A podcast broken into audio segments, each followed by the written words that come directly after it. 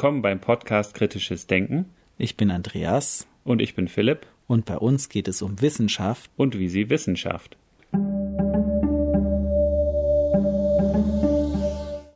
In der heutigen Episode sprechen wir mit Professor Dr. Georg Lind.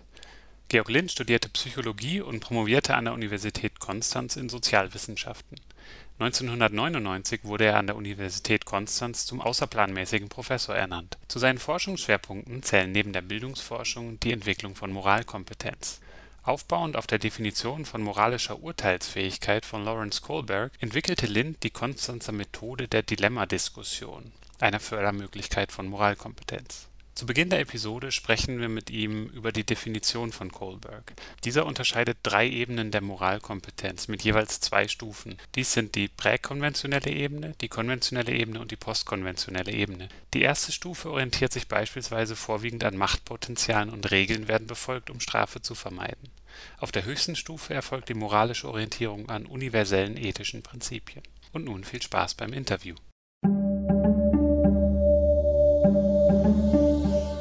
Herr Lind, ganz herzlichen Dank, dass Sie sich Zeit genommen haben, mit uns ein Interview zu führen. Es geht um das Thema Moralkompetenz und als erstes stellt sich natürlich die Frage, was ist eigentlich Moral? Wie kann man das definieren? Es ist ein neuer Begriff, aber er meint eigentlich was Altes. Also wir definieren ihn als die Fähigkeit, Probleme und Konflikte nur durch Denken und Diskussion zu lösen auf der Grundlage moralischer Prinzipien, ohne Gewalt, ohne Betrug, ohne Verdrängen und vor allem auch ohne, dass man sich anderen unterwirft und sozusagen die Verantwortung für diese Entscheidung abgibt. Man könnte es auch kürzer definieren. Moralkompetenz ist das, was Philosophen auch schlicht als Vernunft bezeichnet haben. Ich habe es ein bisschen abgetrennt davon durch den Begriff, weil einerseits die Moral ganz Perspektiven öffnet, auch äh, ja, in, in, die Vergangenheit, in die Theorie, aber weil die Vernunft doch sehr, sehr vieldeutig ist, viele verschiedene Weisen definiert wird. Deswegen ist mir schon wichtig gewesen, dass ich da auch einen markanten Begriff habe, der erkannt wird dass er etwas Bestimmtes bedeutet und nicht was Beliebiges. Mhm. Und Moral gibt es da nicht auch verschiedene Ideen, wenn man jetzt an Kant denkt, der zum Beispiel so an klare Richtlinien und Regeln denkt. Und es wäre ja jetzt nicht unbedingt durch Diskussion und Auseinandersetzung und Argumente zu einer Lösung von Konflikten oder Ähnlichem mhm. zu kommen. Ja, Kant ist natürlich für mich eine wichtige Referenzperson. Nicht, dass ich seine ganze Philosophie jetzt unterschreiben würde, aber er wird ja angegriffen von einigen, dass seine Ethik äh, zu formal sei, weil er sagt, das Grundprinzip ist, möglichst nach solchen Normen zu handeln, die man zur Grundlage einer allgemeinen Gesetzgebung machen kann. Das klingt ja nun nicht so, als wenn das jetzt eine konkrete Handlungsanleitung ist. Aber was er damit erreicht, ist was ungeheuer Wichtiges, nämlich erst dieser kategorische Imperativ, wie man ja nennt, erlaubt es uns zu trennen zwischen universellen Moralprinzipien, die für jeden gültig und bindend sind, einerseits, und kulturell spezifischen Werten oder individuell spezifischen Bedürfnissen und Präferenzen, von denen wir ja nicht verlangen können, dass sie für jeden mhm. Mensch gleich sind. Und der kategorische Imperativ, verstehe ich ihn, war eine seiner Versuche, das hat er in einem Aufsitz auch so beschrieben, im Weg zum ewigen Frieden.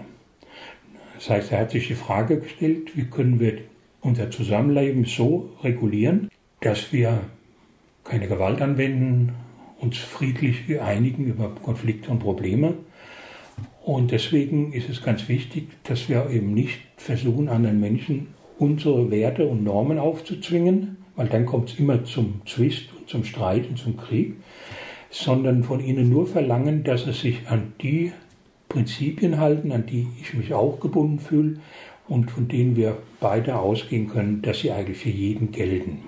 Mhm. Und das sind gar nicht so arg viele. Einerseits die gute Nachricht, das ist Gerechtigkeit, das ist Freiheit, das ist Brüderlichkeit nach der, also Zusammenarbeit Das ist Wahrheit. Das ist eigentlich schon, was dieses Kriterium erfüllt, des äh, kategorischen Imperativs, diese vier Prinzipien. Das ist eine gute Nachricht, dass es so wenige sind. Die schlechte Nachricht ist, dass sie natürlich auch nicht so klar definiert sind, dass es Streit braucht, die im konkreten Fall zu definieren. Wenn ich mit meinem Arbeitgeber über einen gerechten Lohn rede, mhm. dann haben wir verschiedene Vorstellungen, was ich darunter verstehe ja, und ja. er darunter versteht. Das muss dann ausdiskutiert werden. Aber die Leitidee ist dann, einen gerechten Zustand herzustellen, mit dem wir beide einverstanden sein können. Also das ist, denke ich, die Grundidee von Kant der ja geprägt war von der Französischen Revolution auch und verschiedenen Kriegen, die er ähm, erlebt hat oder berichtet hat. Wie kann man die Weltgemeinschaft so organisieren, dass sie friedlich zueinander äh, leben kann? Und das ist ja das Paradox an der Moral, dass das schwedische äh, Friedensforschungsinstitut SIPRI, glaube ich, heißt es, mal raus untersucht und gesagt, eigentlich wenn 80 Prozent aller Kriege und Re Rebellionen durch moralische Prinzipien oder Werte ausgelöst. Das heißt, sie sind moralisch motiviert. Und das ist Paradoxe, dass die Moral einerseits dazu da sein soll, unser Zusammenleben friedlich zu organisieren, dass aber in bestimmte Konstellationen eben moralische Forderungen ohne Kompetenz eigentlich immer zu Gewalt und Krieg führt. Mhm. Und da kommt die Moralkompetenz rein. Das heißt, Kants Vorstellung erfordert, dass jeder von uns fähig ist, diese komplizierte Sache rauszufinden. Kann ich das verlangen? Kann ich von einem Muslim verlangen, dass er aufhört, ein Schaf zu schächten, weil ich meine, das darf man nicht, das widerspricht unseren Vorstellungen von Tierrecht und Anstand. Mhm. Und da muss ich mich fragen, ist so eine Vorstellung überhaupt universalisierbar? Ist eine Basis dafür, dass ich das von ihm verlangen kann und er von mir vielleicht verlangen kann, dass ich aufhöre, Schweineschnitzel zu essen? Und da ist für mich Kant hilfreich, aber da muss ich sagen, da habe ich erstmal ein volles Kant-Seminar gebraucht und viel Nachdenken und Lesen bei Kant. Es ist eine sehr anstrengende Geschichte, äh, moralisch zu sein und demokratisch zu sein. Das habe ich eigentlich, das ist das Hauptfazit mhm. meiner ganzen Forschung. Das ist nicht so einfach. Also das kann man ja, nicht einfach so über Nacht lernen oder durch Appelle erziehen, sondern es ist ein schwieriger Lern- und Entwicklungsprozess, den wir in der Regel unterstützen müssen durch entsprechende Bildungsangebote. Aber wenn ich jetzt nochmal bei Kant denke an Regeln, ne, wenn wir jetzt sagen äh, zum Beispiel Wahrheit, dann kann es ja auch Situationen geben, in denen es vielleicht ja geboten ist, von dieser Regel abzuweichen. Ich merke, Sie kennen Kant, äh, das ist sein Wunderpunkt. Ich sage mal so, Kant weiß nicht, was ein Dilemma ist. Er kennt Prinzipien, aber er hat nicht daran gedacht, dass diese Prinzipien sozusagen ständig miteinander in Konflikt kommen und dass man irgendwie wissen muss, rausfinden muss, wie löse ich solche Konflikte. Das ist ein berühmtes Beispiel, dass ein Mörder auf einen zukommt und sagt, ist deine Mutter zu Hause, ich möchte sie umbringen, darf mir jetzt ihn anlügen. Und das ist ein viel zitiertes Beispiel. Und da kommt er natürlich in Schwierigkeiten. Er sagt nein, weil Wahrheitsprinzip ist absolut, mhm. darf nicht gebrochen werden.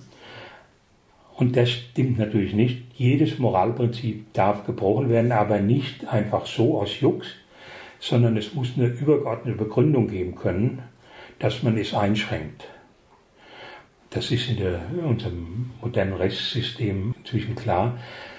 Philosophie hat das noch nicht so ganz nachvollzogen. Also das gibt eben kaum Abhandlungen über moralische Dilemmas, mhm. wie man widersprechende Prinzipien irgendwie die Widersprüche auflöst. Für einen Pädagogen und Psychologen ist das natürlich absolut ein Muss, weil wir mit konkreten Menschen und Situationen mhm. umgehen mhm. müssen und da passieren solche Dilemmas und Konflikte ständig. Genau, ist das nicht da ist ja auch der Alltag ein Stück weit, ne? dass ja. man nicht so einfach sagen kann, das ist das Richtige, sondern man muss ja, ja immer sehr viele Aspekte abwägen. Und da kann ein Philosoph sich sozusagen auch zurückziehen und kann sagen, das ist ja nur ein Gedankenexperiment, um etwas zu klären, aber dabei darf man nicht stehen bleiben. Mhm. Und dann ist Moralkompetenz sozusagen die Fähigkeit, moralische Fragen dann durch Überlegen und Nachdenken abzuwägen und zu einer Lösung zu finden genau. oder sich mit anderen ja. zu einigen. Mit sich selbst zu einigen. Das, wir haben ja auch Widerstreit im Kopf. Das heißt, wir müssen solche Konflikte erstmal auch aushalten. Wir müssen bereit sein, das zu erwägen und ist natürlich auch die Gefahr hin, dass wir zu keiner Lösung kommen, dass uns das lähmt, dass uns das umtreibt, dass wir nicht schlafen können, dass wir zu keiner Lösung kommen und das ist natürlich, kann sehr belastend sein. Viele Menschen lösen das dann dadurch, dass sie die Symptome, die Gefühle in den Griff zu kriegen versuchen durch Drogen, durch Alkohol, Zigaretten. Sie kennen auch den Spruch, warum in die Luft gehen. HB-Menschen, kennen Sie es noch, die Anzeige im Fernsehen ja, noch? Ich kenne es noch, aber. Und äh, diese Mittel werden ja auch als Problemlösung angeboten. Mhm. Ein Bierchen, ein, ein Joint. Und die Drogen werden ja auch in der Literatur dann auch entsprechend als eine Art Selbstmedikamentierung, wenn die Gefühle, die durch Konflikte ausgelöst werden, zu groß werden. Wenn man das weiß, guckt man natürlich die Menschen anders an. Wenn ich einen Raucher sehe, denke ich, ah, der wird mit seinen Konflikten nicht fertig. Und versucht hier seine Gefühle abholen. Natürlich hat er ein Interesse daran, wieder zur Ruhe zu kommen und wieder arbeits- und denkfähig zu werden. Nicht jeder kann sich eine teure Psychotherapie leisten oder hat gute Freunde, mit denen er was ausdiskutieren kann. Und so dass dann solche Helferlein, Beatles, ne, Little Helper, dann diesen Part übernehmen. Und meine Arbeit besteht eigentlich hauptsächlich darin, diesen Helferleins und auch den Psychotherapeuten das Geschäft zu verderben, indem ich Menschen helfe, ihre Moralkompetenz so weit zu fördern, dass sie das besser selbst machen können. Auch, dass sie also nicht überwältigt werden, sondern diese Konflikte auch selbst, selbst bearbeiten. Ja. Da ist ja die erste Frage, um da eine Veränderung feststellen zu können, muss man ja die Moralkompetenz dann auch messen. Klar, und das war mein allererster Selbstauftrag, weil ich, wenn ich über irgend sowas rede, eine Entität, die anders als ein Tisch oder ein Stuhl nur in unserem Kopf besteht, also die keine echte Substanz ist, sondern nur ein Hauptwort, das eigentlich für eine Eigenschaft des Verhaltens steht und nicht für ein Ding, muss ich es irgendwie fassbar machen, muss es nachweisen können, muss es von anderen kritisierbar machen, ich muss Daten liefern können, anhand derer ich Vorstellungen, Hypothesen und Spekulationen prüfen kann. Deswegen habe ich damit angefangen, eigentlich in dem Feld die Moralkompetenz messbar zu machen. Es existierte ein recht vielversprechender Ansatz von Lawrence Kohlberg, der also eine Interviewmethode entwickelt hat, um Moralkompetenz zu messen. Ich will es kurz machen, hat zwei Probleme die Methode gehabt. Einmal sehr, sehr aufwendig, eine Stunde Interview, mhm. über eine Stunde mhm. Auswertung. Zweitens das Problem der subjektiven Kodierung. Er hat ich kann es Ihnen zeigen drüben, ein dickes Auswertungshandbuch, also mhm. wirklich mhm. präzise Auswertungsregeln. Mhm. Hat alles gemacht, um das reliabel und objektiv zu machen. Trotzdem tun natürlich viele Experimentalpsychologen und so das mit Skepsis betrachten, weil ein subjektiver Faktor reinkommt. Ich habe es auch in der Besprechung des Tests im Review auch äh, einige Punkte aufgezeigt, wo er sich ein bisschen selbst in die Tasche lügt, wo also zum Beispiel diese sequentielle Fortschreitung wird in der Auswertungsregeln auch schon ein bisschen kriegt Vorteile sozusagen, damit nur die Aufwärtsbewegungen gezählt und nicht die Abwärtsbewegungen werden. Also da ist einfach zu viel Möglichkeiten, die Methode gegen Widerlegung zu schützen. Das, ja, der dritte Punkt, Kritikpunkt ist, dass er den, was ich nenne, affektiven und kognitiven Aspekt, also moralische Werte oder Prinzipien und moralische Kompetenz in einen Topf wirft. Und seine mhm. Stufenordnung ist eigentlich ein kombinierter Wert. So wie, nicht, wie wenn ich den Benzinverbrauch eines Autos mit seiner Höchstgeschwindigkeit multipliziere und mhm. das als Kaufargument plakatiere. Mhm. Ich weiß nachher nicht, was diese Zahl eigentlich wirklich repräsentiert. Ich muss bestimmte Dinge getrennt halten. Also ich frage mich auch beim Messen von Moral, wenn jetzt jemand in einer bestimmten Situation ein bestimmtes Verhalten zeigt, dann weiß ich ja noch nicht, was ist die Intention dahinter oder das Verhalten oder die Entscheidung allein sagt mir ja noch ja. nicht, was hat er sich dabei gedacht. Aber da haben Sie eine massive Kritik gerade artikuliert, sowohl am Behaviorismus als an der psychologischen Testtheorie, weil beides auf dieser Idee beruht, dass ein einzelner Akt tief blicken lässt, dass man da eigentlich schon an eine Disposition, an einer Persönlichkeitseigenschaft dran ist.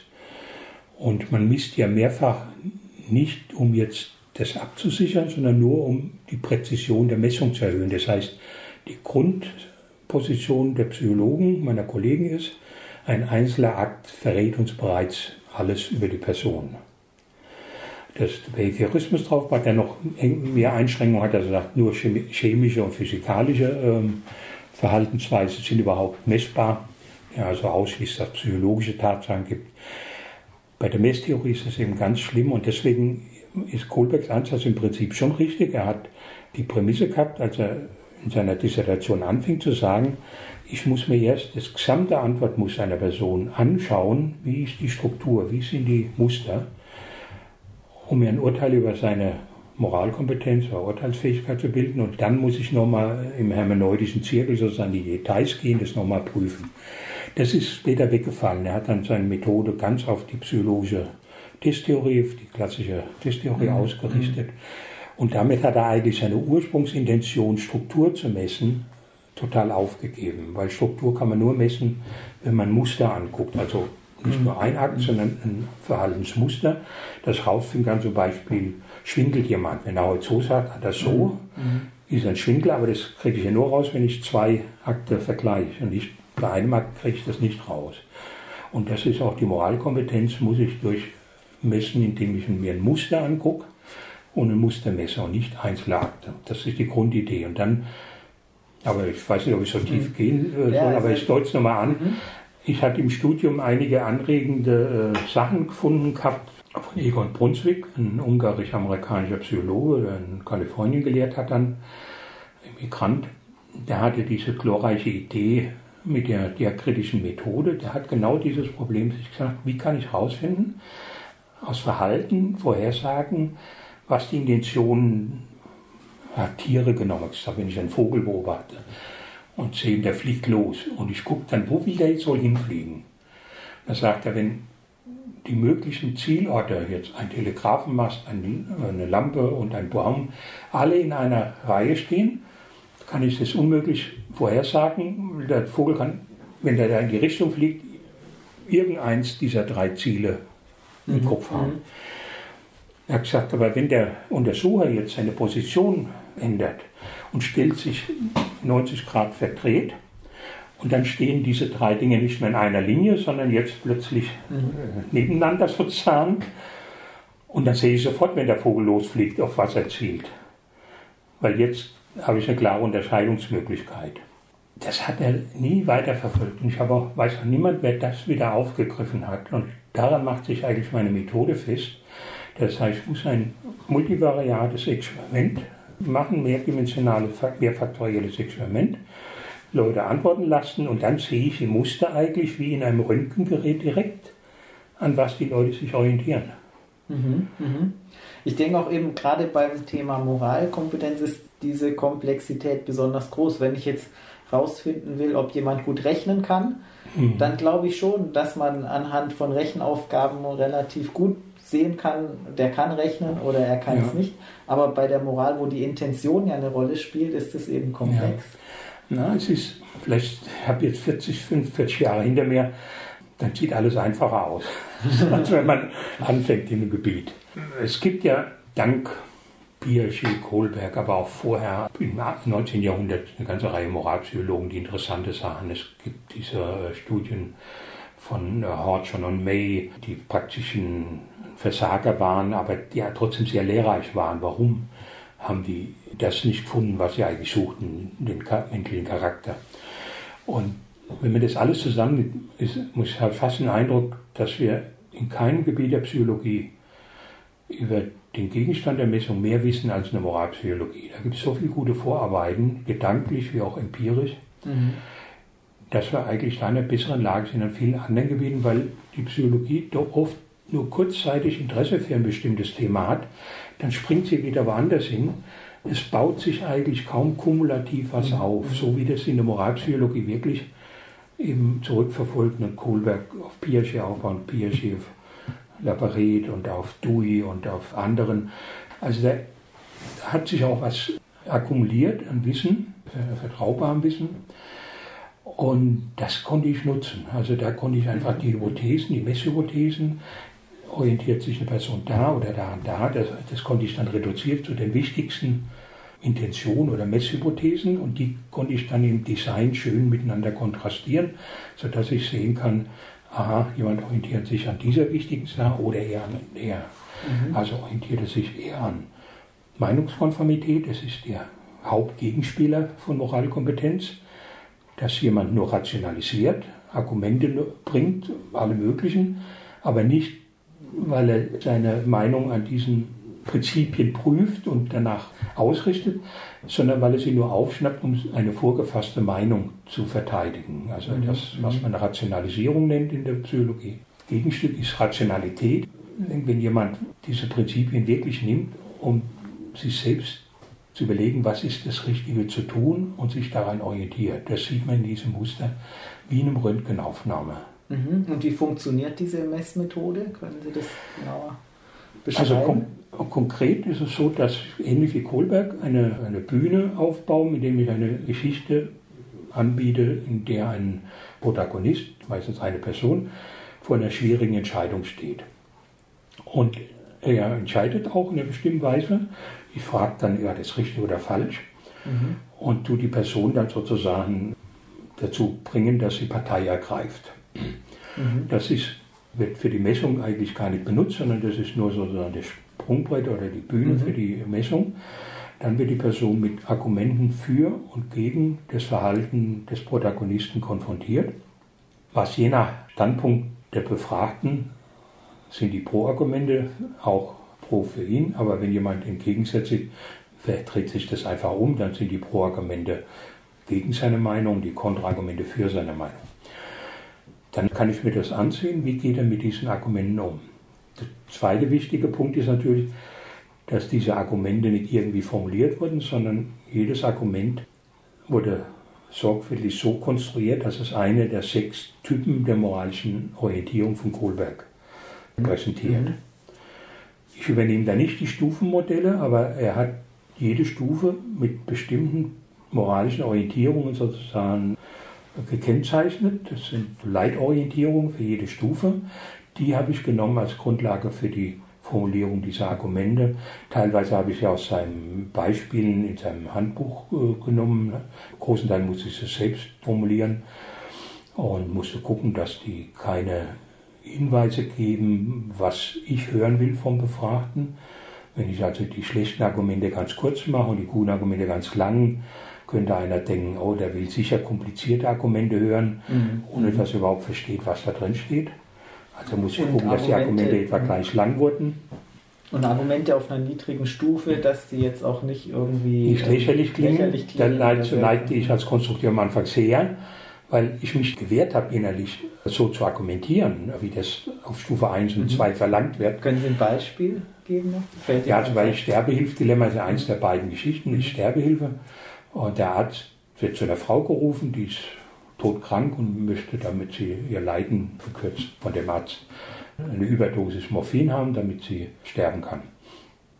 Und dann ist ein Argument, ja, war der Arzt richtig gehandelt, dann können Sie sagen, ah ja, dann hat er es rumgehabt und es war einfach für ihn. Das wäre so ungefähr Stufe 2. Mhm. Mhm. Oder äh, sagt, ach, ich habe sowieso gerade was dabei zum Spritzen. Das stimmt nicht, das. Argument sind drin, fällt mir so ein. Oder er sagt, oh Gott, ist das erlaubt, ist es rechtlich und so. Kann man für jede Stufe so eine Überlegung da äh, vormachen oder ein Argument für und gegen. Und die sind genau also symmetrisch. Pro und Contra hat sechs Argumente mit die sechs Typen der moralischen Orientierung repräsentieren und die Pro auch. Die sind natürlich dann auch wieder gemischt dargeboten, dass sie da auch keinen Hinweis geben auf aufsteigende oder absteigende Wertigkeit, dass die da also wirklich versuchen müssen, diese Argumente zu verstehen und zu bewerten, wie sie denken.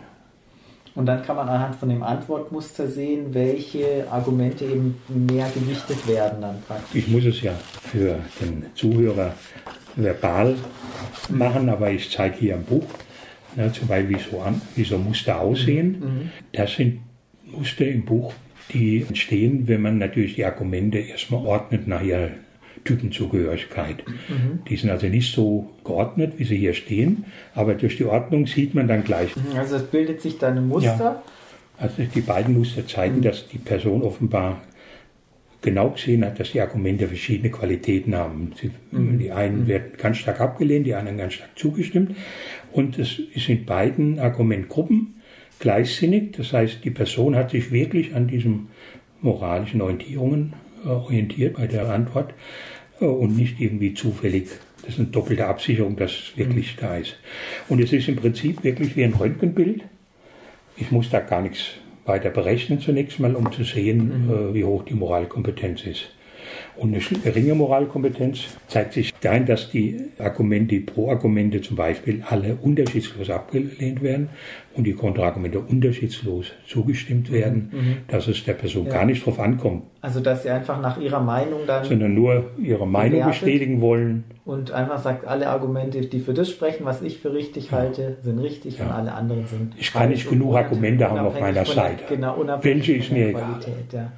So ähnlich wie kleine Kinder Mhm. Auch bei der Auswahl ihrer Freunde manchmal nicht sehr kritisch sind. Da sagen ja alle Kinder, und jeder, der mir einen Bonbon schenkt hat, ist mein Freund. Mhm. Und dann entwickelt sich langsam differenziertes mhm. Freundschaftsverständnis. Und sagt, der hat mir zwar dauernd was geschenkt, aber ich mag den nicht. Also das heißt, man kann mit dieser Methode dann messen, wie die Moralkompetenz ist. Und wofür brauchen wir denn die Moralkompetenz im Alltag oder ähm, wo ist die besonders wichtig? Also zum Beispiel jetzt auch im Zusammenhang mit der Demokratie. Ja.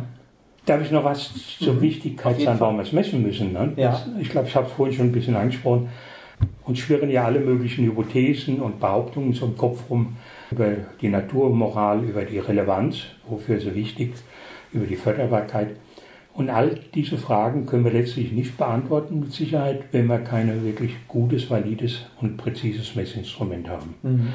Und das Erstaunliche ist ja, das sind ein Messinstrument mit zwei Geschichten auf zwei Seiten. Wir haben das vor über 40 Jahren entwickelt und das ist heute noch valide. Es wird weltweit eingesetzt in 39 Sprachen. Es ist immer noch brauchbar in voller Länge und es ist das kürzeste Instrument, was es überhaupt gibt. Dank dieser genialen Idee von Brunswick, ein multivariates experimentelles Design dem zugrunde zu legen. Da kann ich auf kleinstem Raum eine unheimliche diagnostische mhm. Potenz abrufen. Es ist ein Verhaltenstest, es ist kein Selbstauskunftstest, du auch keine latenten oder hypothetischen Variablen messen, sondern ich, ich mache Verhalten sichtbar und es ist direkt sichtbar, wie kompetent jemand ist. Also da ist gar keine Heimnistuerei, keine Dinge, wie sie sonst in der Psychologie leider ja immer noch gang und gäbe sind. Ja, jetzt zu Ihrer Frage, wofür ist es wichtig? Wir konnten dazu eine ganze Reihe von auch experimentellen Studien machen. Es stammen eine ganze Reihe Experimente von Kohlberg noch, der auch schon in seiner Dissertation da einige gute Beiträge gemacht hat. Es gibt dann auch andere, die interessante Experimente dazu gemacht haben, die zeigen ja auch wieder, dass es eine ungewöhnlich mächtige Variable ist. Es gibt, glaube ich, in der Psychologie keine Variable, die sich als verhaltensmächtiger herausgestellt hat als die Moralkompetenz. Wir haben also ein ganz einfaches Experiment vielleicht für den Zuhörer. Zwei Forscher, die haben Leute zu Hause befragt mit dem Kohlberg-Interview, damit sie dessen, deren moralische Urteilsstufe messen können. Haben dann unter dem Vorwand, dass sie nicht viel Zeit haben, ihnen einen Fragebogen dargelassen, den sie, einen geschlossenen Fragebogen, den sie noch ausfüllen können, haben sie gefragt, sind Sie bereit, den noch auszufüllen? Hier haben Sie einen voradressierten, frankierten Umschlag. Können Sie den uns in der nächsten Zeit oder innerhalb von zwei Wochen schicken? Die Leute haben zugestimmt, versprochen, haben wenig Aufwand mit gehabt.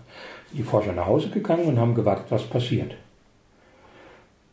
Einige haben gar nicht zurückgeschickt, einige haben schnell zurückgeschickt, es gab alles dazwischen. Und dieses Verhalten hat sehr hoch korreliert mit der Moralkompetenz und mit der Moralstufe nur Leute auf Stufe 5, 6 hat er ja ein bisschen äh, zurückgestellt zeitweise, haben praktisch zu 90 Prozent zurückgeschickt, die Fragebögen. Leute auf Stufe 2 haben 25 Prozent, 30 Prozent, wenn es hochkommt, zurückgeschickt. Also das sind Unterschiede, die man sonst selten findet, sonst wird ja alles nur ein bisschen signifikant, wenn man genügend Messungen mhm. macht. Das sind massive Verhaltensrelevanzen dieser ja. Variablen gibt noch ein sehr schönes Experiment von Sharon McNamee, die untersucht hat, ob Leute helfen, einer Person helfen, die sich gerade in Not befindet. Dazu hat sie eine Sprechstunde beim Psychologen simulieren lassen. Die Leute warten, die, unter den Watten war die Versuchsperson und auch andere Leute, Vertraute von ihr. Und da ist eine dieser vertrauten Personen, hat einen Anfall simuliert und Boden gefallen, gezuckt. Mhm. Die Psychologin kommt raus und sagt, kann jemand helfen, kann jemand den schnell ins Krankenhaus bringen? Offenbar ist Notfall. Und dann hat man geschaut, wer jetzt wirklich hingeht und hilft. Da gab es auch ein gewisses Limit, man hat nicht ewig gewartet. Und dann war auch eine ganz starke Zusammenhang mit Moralkompetenz, die mit hoher Moralkompetenz Stufe 5 haben fast ja, auch 80 Prozent geholfen, die mit niedriger Moralkompetenz auch nur zu 10 Prozent. Man hat die Nichthelfer auch befragt und dabei eben auch gesehen, dass es eine Kompetenzgeschichte ist. Die haben nicht gesagt, ich bin gegen Helfen. Also ihr Unterschied war nicht, dass sie ähm, andere Moral hatten in dem äh, klassischen Sinn, sondern sie haben gesagt, ich war wie gelähmt, ich wusste nicht jetzt, was ich machen soll. Kann ich dem überhaupt helfen? Ich habe auch Termine, darf ich dem helfen? Bin ich in der Lage oder können andere helfen? Und da geht einem alles im Kopf. Das ging allen wahrscheinlich ähnlich. Nur denen mit geringer Moralkompetenz, die kamen nicht zu einem Schluss. Die konnten dieses, diesen Konflikt nicht aufdröseln. Wenn die mit hoher Moralkompetenz irgendwo einen Weg gefunden haben, gesagt, so jetzt mache ich das und haben einen Weg von das, sich zu entscheiden und, und mhm. sozusagen sich einen Handlungsauftrag zu geben. Ne? Also es gibt noch weitere, es gibt so Studentenprotesten von der Norma mhm. Hahn, sehr früh in der Studie, das sind jetzt eher ja, Verhaltens-, halb korrelative Studien, dass eben die Protestierenden, die den Sit-ins teilgenommen haben, eigentlich äh, ganz hohe Prozentsatz waren mit hoher Moralkompetenz. Und wir haben auch Studien gemacht dazu, die wohl äh, interessanteste dürfte sein von meinem damaligen Diplomanten Hans Franz Josef Mansbach. Wie man gesagt, das ist eine Habilitation, was der gemacht hat. Der hat als Prüfer mich gehabt und den Herrn Gollwitzer, Kollegen Gollwitzer, und hat ein großes Vorgehabt. Er wollte das Paradigma von Gollwitzer, Motivation, und mein Paradigma in einem Entscheidungsexperiment sozusagen rausfinden, wer das Verhalten in Entscheidungssituationen besser vorhersagen kann. Mhm. Und er hat Leute vor einen Bildschirm gesetzt, hat ihnen dort klassische Dilemma gezeigt. Ich weiß nicht, ob ich im Detail so ganz genau noch darstelle, wie es war. Im Groben ist es so abgelaufen.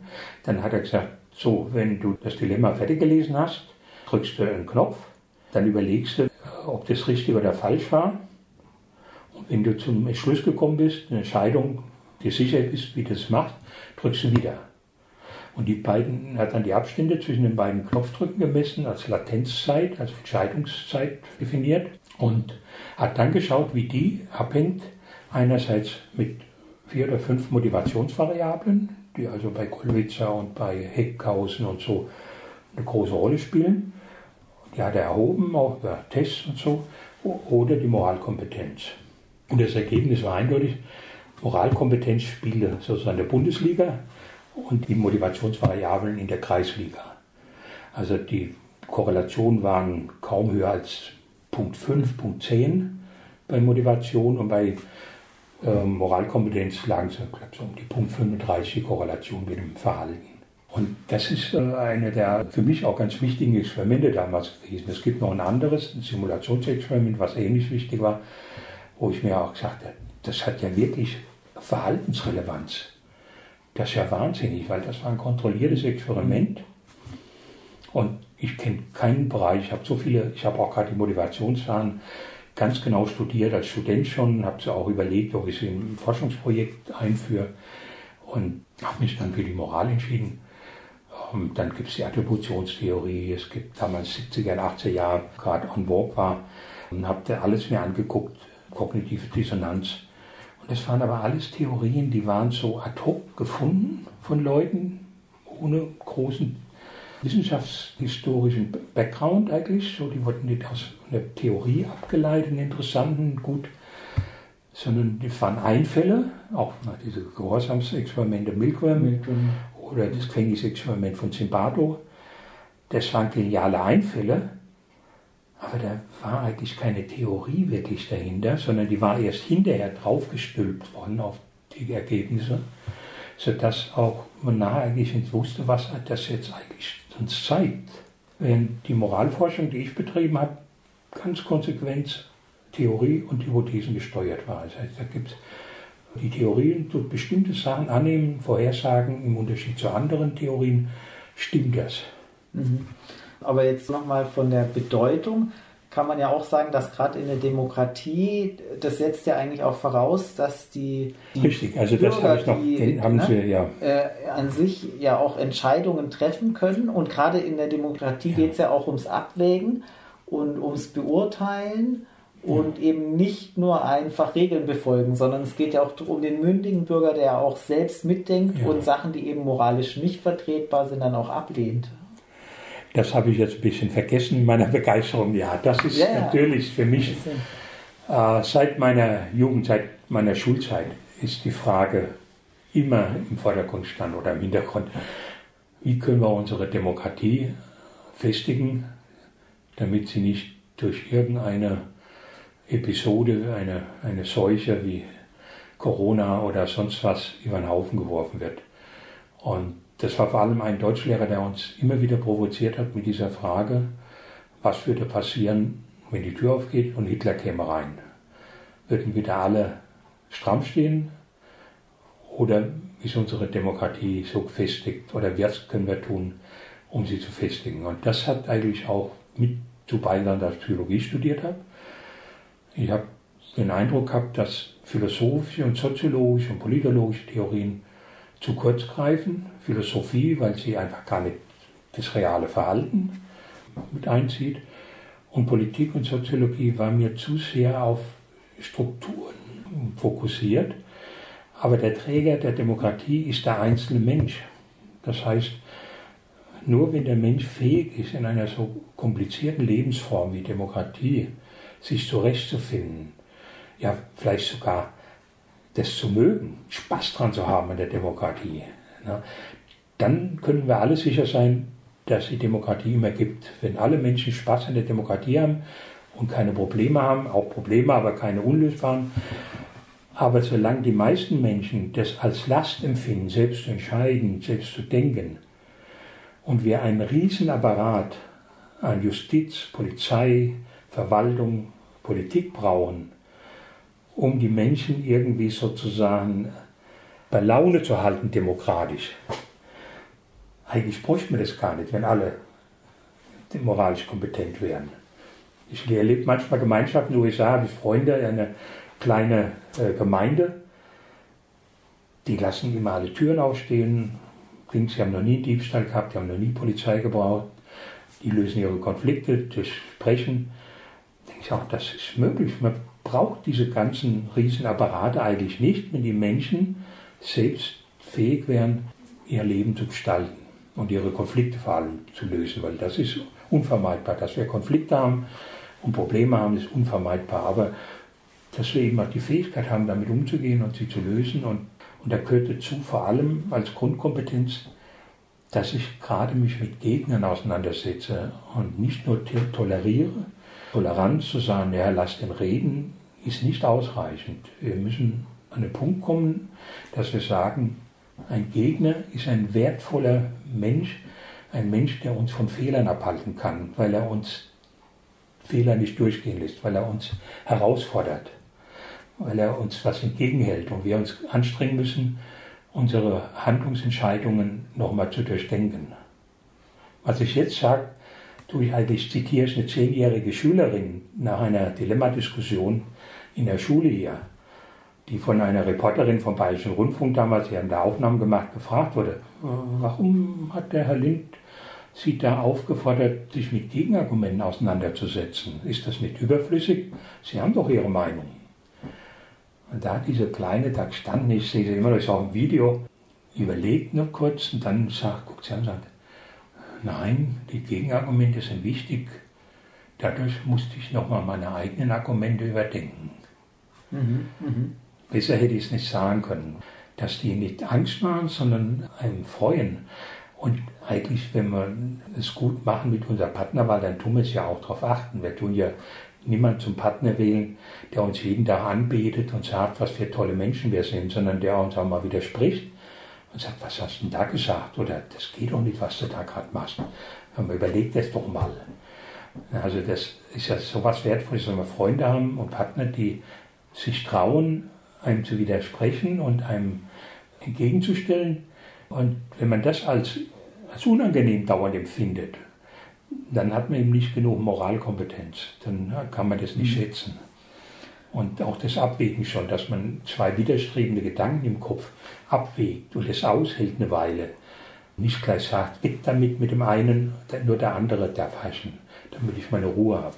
Und ich kenne das in Diskussion jetzt zum Corona. Ne? Da gibt's, da teilen sich die Welten ganz scharf, wie ich sie noch nie erkannt habe langjährige Freunde, die mich kennen, meine Arbeiten kennen, meine Dienstleistungen, meine Bücher lieben, die plötzlich sagen, das ist unverantwortlich, dass du dich hier gegen die Regierung stellst in der Corona-Krise. Ich bin auch immer froh, zum Beispiel auch in politischen Diskussionen, wenn es eine Meinungsvielfalt gibt und wenn sich nicht alle einig sind, weil ja. da habe ich auch das Gefühl, das kann ja auch die Menschen nicht repräsentieren, irgendwie, wenn sich alle einig sind. Das hat immer sein. Es kann ja sein, ja. dass es mal so ist, aber genau, aber es braucht sollte halt immer misstrauisch machen. Genau, Wieso sind jetzt alle einer Meinung? sich alle einig und dann es muss ja eigentlich immer ein Ringen geben um, um ja. die Entscheidung. Ja. Und die Moralkompetenz, die ist auch wichtig für die Demokratie. Wir beschäftigen uns ja im Podcast mit kritischem Denken. Es geht ja auch darum, Denkfehler zu vermeiden mhm. und mit guten Argumenten auseinanderzusetzen. Das spielt natürlich bei ethischen Fragen eine besondere Rolle. Ja, wobei ich sozusagen das gerne ein bisschen ausgrenzen will. Ich muss unterscheiden. Ja. Unser Denken findet zu 90 Prozent still statt. Das heißt unbewusst. Auch unser Amygdala, unsere emotionale Zentren, haben eine Denkstruktur. Die haben eine Struktur, Entscheidungsstruktur, die sich mit der Zeit entwickeln kann, entwickeln muss. Und die bewussten Argumentationen und Überlegungen, Entscheidungen, die man vielleicht als Ethik am besten bezeichnet, die gern von Akademikern gemacht wird, die verbal gut drauf sind, das ist ein Sonderfall. Mir geht es um Menschen, dass sie unbewusst richtig denken. Also wie ein Speerwerfer, der unbewusst den Speer richtig hält und richtig abwirft mhm. in dem Moment. Dass man so intuitiv in der Situation der sozusagen richtig handeln ja. kann. Und wie kann man die, diesen genau. Speerwurf trainieren? Und diese Intuitionen sind weder angeboren noch unveränderlich. Das ist ein großer Denkfehler, mhm. der oft gemacht wird. Sondern die kann man schulen und das macht ein Speerwerfer dass er ein Jahr lang auf Olympiade hinarbeitet. Er macht nichts anderes, als seine Intuition zu schulen, damit er sich in dem Moment, wo er sie braucht, darauf verlassen kann. Und darum geht es auch bei der Moralkompetenz. Das heißt, die schulen wir, aber nicht damit jemand Philosoph wird und sich philosophisch ausdrücken kann, sondern dass, wenn er sich entscheidet, auf diese unbewussten intuitiven Prozesse, die er dann braucht, die schnell sind, die ihn schnell handeln lassen, dass er sich darauf verlassen kann. Sie sind auch dieses langsame und schnelle Denken, mhm, was genau. bloß bei, komme ich Namen nicht, da sieht so aus, als wenn das zwei starre Trennungen sind und sich dann in mhm. beiden eigentlich nichts tut. Meiner Theorie nach finden in beiden Bereichen Entwicklungen statt und kommt es eben gerade darauf an, diese beiden Bereiche zu vernetzen oder interagieren zu lassen. Das heißt, mit anderen Worten, unsere Vernunft, unsere bewusste Vernunft muss das Zepter übernehmen, unsere unbewusste Vernunft, wenn Zeit ist und Gelegenheit ist, zu trainieren, zu erziehen, damit unsere unbewusste Vernunft handeln kann. Mhm. Mhm. Der Speerwerfer kann nicht in dem Moment, wo er Speer wirft, anfangen zu resonieren und Argumente hin und her zu bewegen, weil dann würde der Speer sicher in seinem Fuß landen und nicht in der mhm. Zielmarke. Also es wäre jetzt das Beispiel mit dem Wartezimmer, man sitzt im Wartezimmer, es fällt jemand um, dann muss ich handeln und kann nicht erst überlegen, was spricht jetzt dafür. Wir müssen meistens im Alltag schnell handeln, schnell entscheiden und haben wenig Möglichkeiten. Meine Tochter vielleicht so 14 war, kam sie mal und sagte, du Papa, ich bin eingeladen, heute Abend auszugehen. Die Mutter von meiner Freundin nimmt uns da wohin mit. Darf ich länger als 10 bleiben? Sie sagen, jetzt muss ich jetzt mal überlegen, da brauche ich aber bestimmt einen Tag dazu. Ich kann dir morgen sagen. Bist du verrückt? Ich wie jetzt auf die Party. Also wir müssen oft schnell entscheiden, wir stehen unter Druck. Man kann die Sache nicht rauszögern, rausschieben, wie unsere Kanzlerin, sondern wir müssen oft schnelle, aber richtige Entscheidungen treffen. Und das ist nützt nichts, wenn wir diese beiden Systeme gegeneinander stellen, was ist besser, sondern es kommt darauf an, die beiden Systeme zur Zusammenarbeit zu bringen, dass wir auch den Einzelnen nicht bloß helfen, moralisch kompetenter zu werden, sondern einem bestimmten Punkt auch helfen, wie sie selbst sich in dem Bereich weiterbilden können. Wie im sprachlichen Bereich. Ich helfe Menschen, Französisch zu lernen. Wir brauchen dann vielleicht irgendwie drei, vier Jahre von einem guten Lehrer, damit sie auf ein bestimmtes Niveau kommen. Und dann setzt eigentlich, wenn das gut gelaufen ist, Selbstlernprozesse ein. Das heißt, der Lernende wird immer unabhängig vom Lehrer. Er sucht selbst Gelegenheiten auf, diese Sprache, sich weiterzuentwickeln. Wenn der Onkel aus Frankreich kommt, mhm. dann sagt der, der noch nicht so weit ist, dann bleibe ich in meinem Zimmer, ich will mich nicht blamieren. Und der, der so weit ist, sagt, oh, dann komme ich und probiere mein Französisch aus. Und das macht den Unterschied, dass wir in der Schule versuchen müssen, die Menschen in allen Fächern dahin zu bringen, dass sie anfangen zu sagen, ich möchte da weiterkommen. Ich nehme mhm. selbst mhm. das Lernen in meiner Hand und werden dann unabhängig von, von der äußeren Unterstützung. Bei allen Schwimmen, Eislauf, überall, wo man sieht, ist genau dieser Prozess. Man braucht gute Lehrer, um ein Anfangskompetenzniveau zu kriegen. Und das liegt schätzungsweise, wenn ich also Kohlberg und unsere Forschung zusammennehme, liegt es ungefähr bei zwölf Schuljahren. Vielleicht noch ein bisschen mehr, vielleicht äh, auch noch College, vielleicht 14 Jahren. Dann setzt Selbstlernprozesse ein. Wenn ich die Schulung aber vorher abbreche, wenn ich die Kinder nach neun oder zehn Jahren ins Leben schicke, dann geht die Moralkompetenz danach runter. Das heißt, die kommen in, in Kontexte rein, die keine Gelegenheit mehr bieten, diese Kompetenz weiterzuentwickeln. Mhm. Und es entsteht dann ein typischer Verlernprozess, der also am Anfang langsam und dann immer schneller beschleunigt geht. Mhm. Das sieht man beim Sprachenerwerb. Wenn die Spracherwerb nicht hoch genug ist, findet man also den typischen Verlernkurven. Mathematik überall die Verlernkurve. Und wir müssen versuchen, die Menschen über diese Punkte hinwegzubringen, damit dann, wenn sie frei sind, sozusagen, dann weiter nach oben gehen. Also das lässt sich ja. bei Jim Restau hat Studien, Längchenstudien, Kohlberg ist, sieht man in unseren Daten, der findet etwa zwischen 12 und 14 Jahren Schulung statt. Nicht für alle und das sind jetzt alles mhm. statistische Angaben. Also das wird es soweit kommen. Wir können es vielleicht beschleunigen mit Hilfe meiner Methoden, aber für eine gute allgemeinbildende Schulsystem braucht es wohl diese Zeit. Oft wird ja so gesagt, die Schulen sollen Werte vermitteln, aber ist es nicht genau das Gegenteil von Moralkompetenz oder zumindest damit auch im Widerspruch? Das ist eigentlich völlig daneben, weil die Menschen haben alle Werte, die sind angeboren, sage ich mal, als die zentralen Werte. Unser Gerechtigkeitsgefühl, unser Freiheitsbedürfnis, unser Wahrheitsempfinden ist angeboren. Und das ist heulenart hingetragen, wenn ich das versuche zu vermitteln. Was die Menschen brauchen, ist, die Probleme zu lösen, die daraus resultieren, dass man diese Prinzipien ernst nimmt und sich daran halten will. So wie ich, als ich 7, 8 war, weiß nicht, ob Sie diese Episode kennen, die Anekdote. Ich hörte ein Bettler Geige spielen vor dem Haus, Wohnung meiner Eltern, guckte raus, das hat mir so leid getan, dass ich muss ihm irgendwas geben. Dann, ich hatte kein Geld, dann habe ich gesehen, da lag ein Häufchen Geld. Ich habe da nicht weiter gedacht, ich habe es genommen und habe es ihm gegeben. In dem Moment kommt meine Mutter rein und sagt, wo ist das Geld?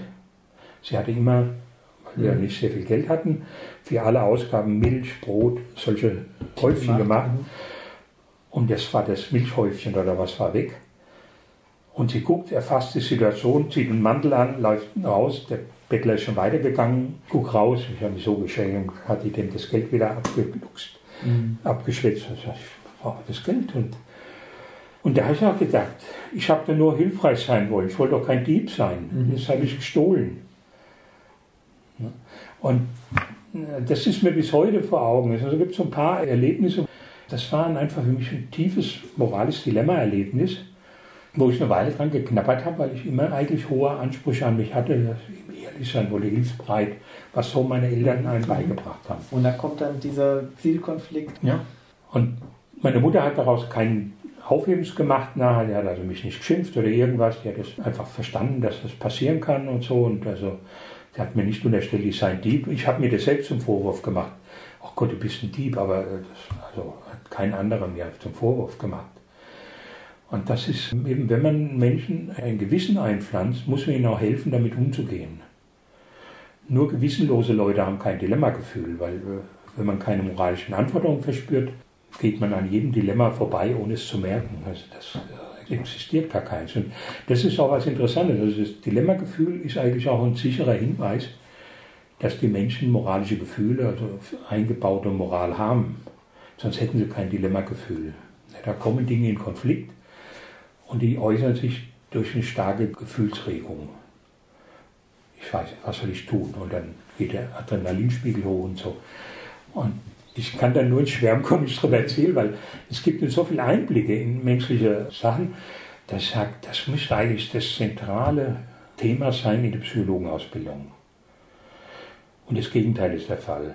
Meine Kollegen in Deutschland, woanders ist es nicht der Fall, halten Moral nicht wissenschaftsfähig und nicht zur Psychologie gehörig.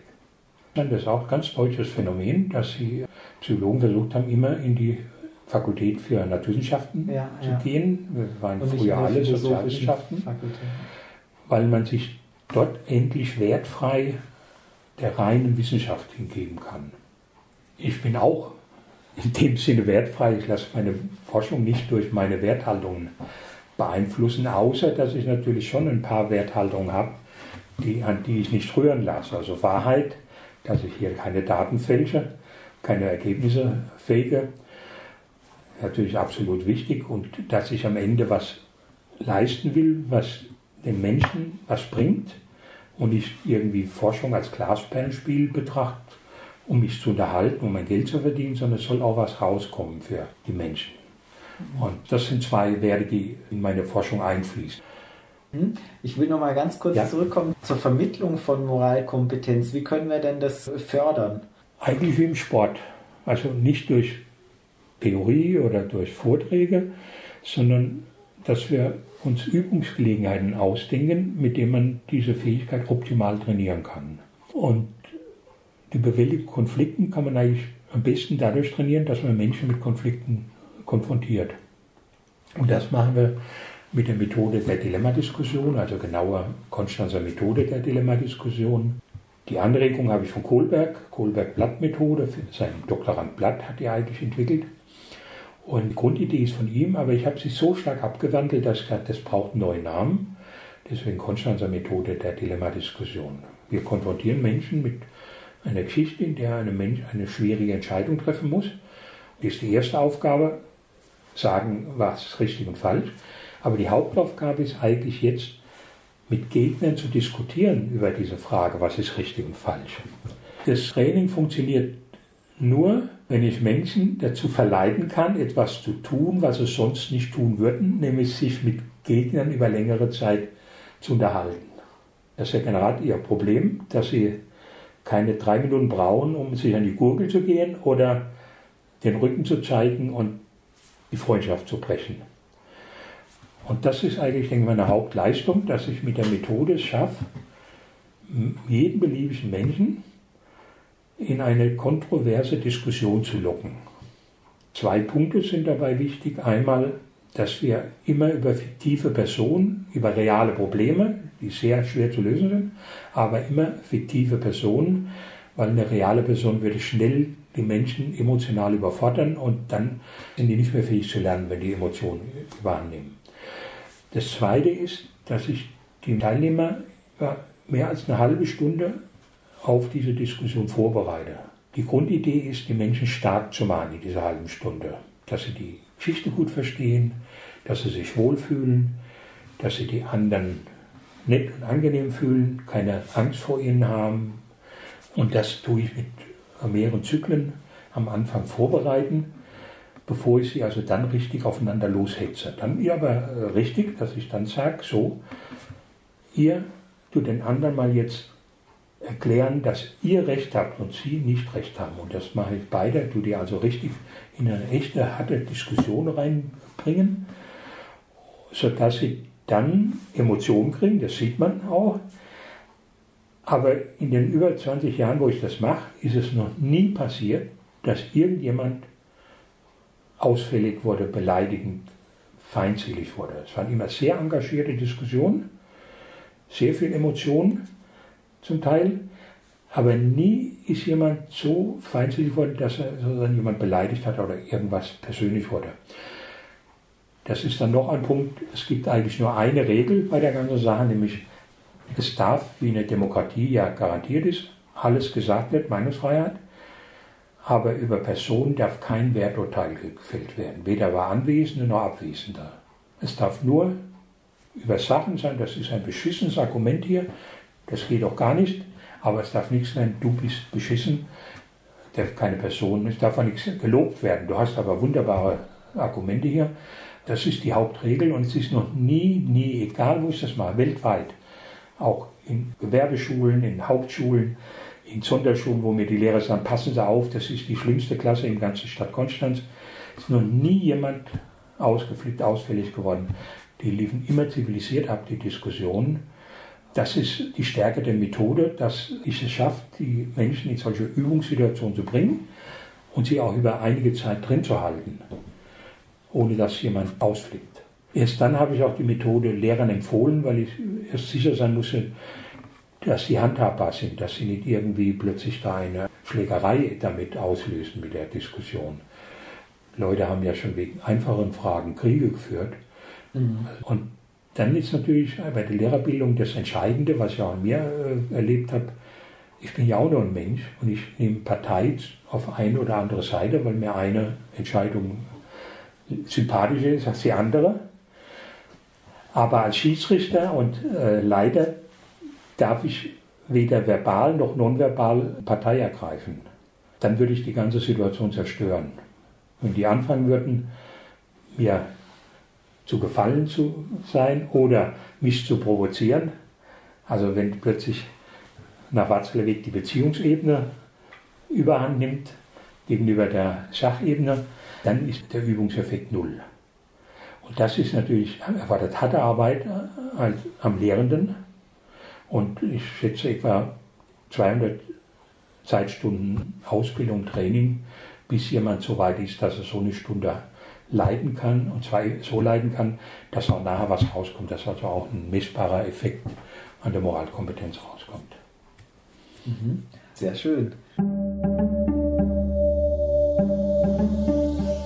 in so medizinischen Kontexten gibt es ja häufig Herausforderungen, wo man eben vor einem Dilemma steht. Ja. Und jetzt in solchen Krisensituationen wie aktuell ja nochmal ganz besonders. Ja, ja dass jetzt eben ein Arzt Entscheidungen treffen muss oder dass wir als Gesellschaft Entscheidungen ja, treffen müssen. Richtig, ja. Wir haben ja eines der beiden Geschichten, die wir in dem Test drin haben, ist ja diese Sterbehilfegeschichte. Das ist ja schon eigentlich ein, medizinisches Dilemma auch. Mhm. Im Test für moralische Kompetenz. Moralisch, um zwei Geschichten. Eine geht es um Sterbehilfe und eine geht es um zwei Arbeiter. Das ist von dem äh, Schriftsteller Max von der Grün Arbeiter brechen in die Direktion ein, weil sie Verdacht haben, dass sie abgehört werden und die wollen die Abhörprotokolle nehmen, damit sie Beweise haben, um gegen die Firma vorzugehen. Also Selbstjustiz sozusagen, ne? also selbst die Rechtssicherheit in die Hand nehmen.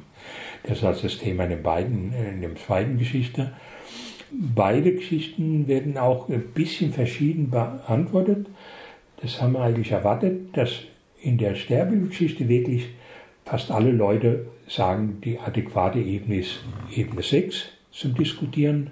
Alle anderen sind weniger adäquat. Bei der Arbeitergeschichte und die meisten sagen, Stufe 5 ist die adäquate. Das ist auch ein Punkt, den Kohlberg nie richtig durchdacht und auch nie beantwortet hat, dass wir Dilemmas und Konflikte haben, die unterschiedliche Ebenen der Konfliktlösung erfordern. Wenn ich einen Konflikt habe, Wein oder Bier, wird es völlig unangemessen, das jetzt auf der Stufe 6 zu diskutieren.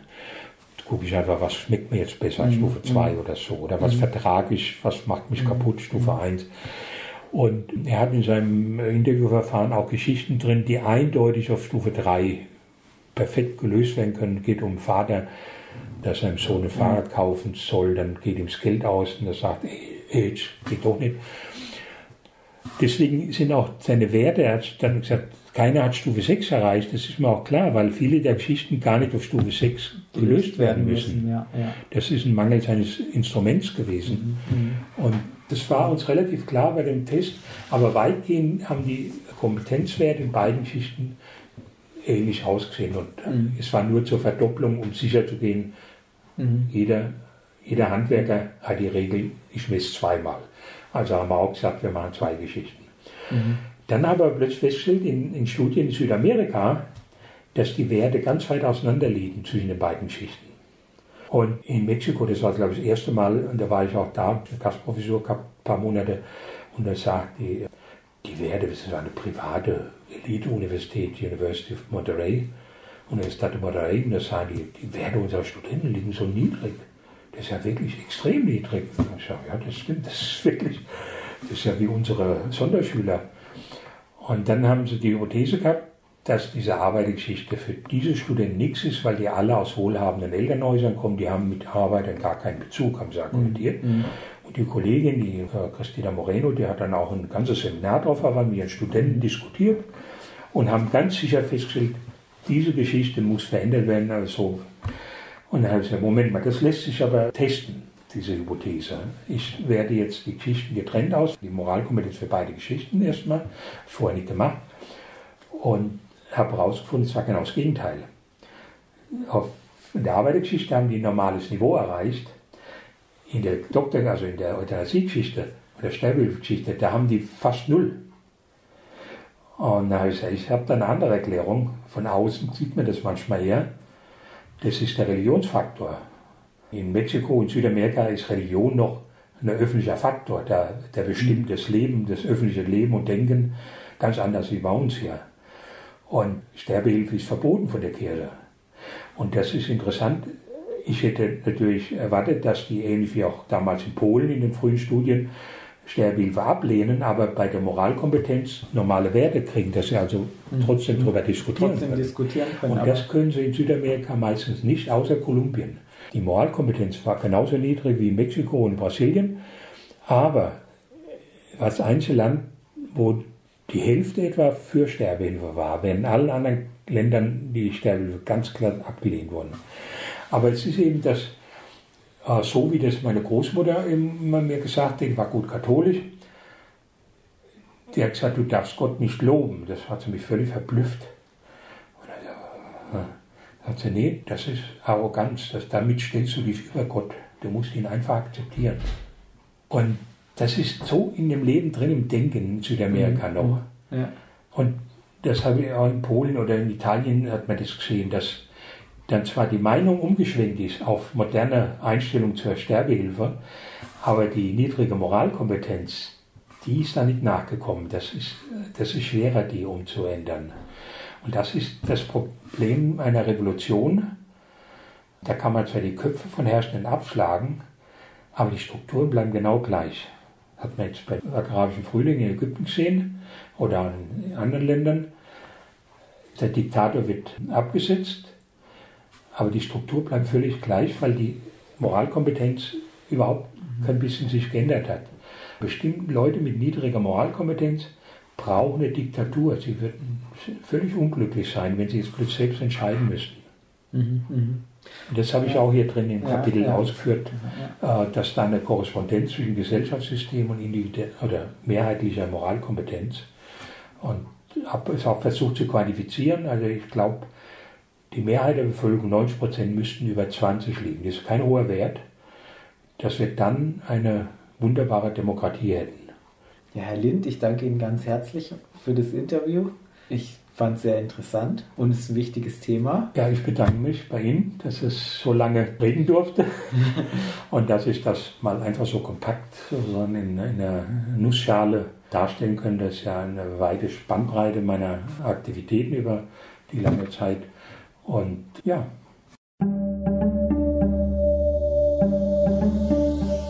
Vielen Dank fürs Zuhören. Wenn euch die Episode gefallen hat, dann empfehlt uns gerne weiter und gebt uns eine 5-Sterne-Bewertung auf dem Podcast-Portal eurer Wahl. Folgt uns auf Twitter, liked uns auf Facebook. Wir freuen uns über Kommentare und Feedback von euch. Und Möglichkeiten, den Podcast zu unterstützen, findet ihr auf der Website.